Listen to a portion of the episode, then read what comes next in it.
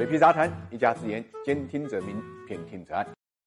永不上市老世家，顺丰、华为老干妈，还有一个娃哈哈。这个本来是市场的一个口头语，但是现在呢，顺丰上市呢，已经成为历史了。顺丰是二零一七年啊，借着鼎泰新材借壳上市的。上市之后呢，就成功的一字封板，报了五十五块二毛一，总市值呢达到两千三百一十亿，成为当时深圳的第一大市值公司。二零一七年的三月鼎盛时期啊，它的市值呢是三千二百二十六亿，稳坐快递一哥的位置。顺丰的创始人王卫呢，一时风光无限，成为身价千亿的富翁。但是好景不长，我们看到股价就开始走下坡路了。到二零一九年一月十五号，顺丰股价是三十二块六，市值呢只有一千四百四十一亿。跟最高点相比呢，蒸发了一半还要多。上市之后，顺丰为什么会有这么大的变化呢？主要是呢，很多股东啊套现离场。据统计呢，在一八年啊，顺达丰润、元和顺丰、加强顺丰这些股东合计减持的是六千零五十点五三万股，套现呢是二十七亿。整个一八年股价下跌呢是百分之三十四。之外呢，还跟它不断的融资有很大的关系。在借壳上市之后，就搞了一次定增，募集资金呢是七十八点二二。二亿，二零一七年啊，他发了二十亿的人民币的公司债，一八年呢又发了五亿美金的债券，子公司呢又发了十四点七亿的人民币的债券，十五亿的超短期融资券和十亿中期票据。二零一九年新年第三天，他就发了一百六十亿的融资产品，一方面是不断减持，另外一方面是不断融资。很多人就会问：曾经不差钱的顺丰，曾经坚决不上市的顺丰，怎么会这么缺钱呢？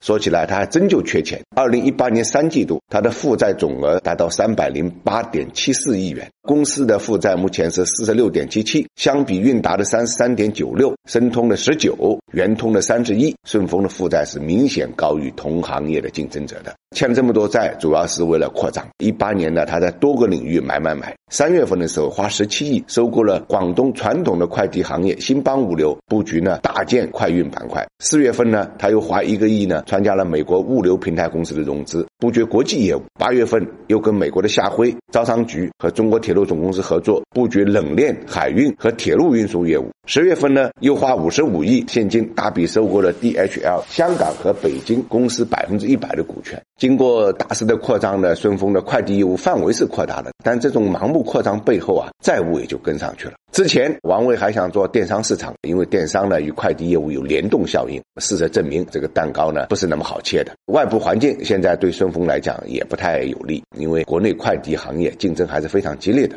一七年十月份到一八年十月份的数据啊，顺丰控股的业务量增速从三季度开始逐步被申通跟圆通赶超，期末数据呢排在四大快递公司的末尾，甚至低于行业的平均均值。它一方面面临行业内三通一达的竞争压力，还面临着电商物流的重大冲击。菜鸟网络跟京东物流呢，已经和它形成了三足鼎立之势。如果现在顺丰扛不住，那么以后想爬起来也是难上加难的事情。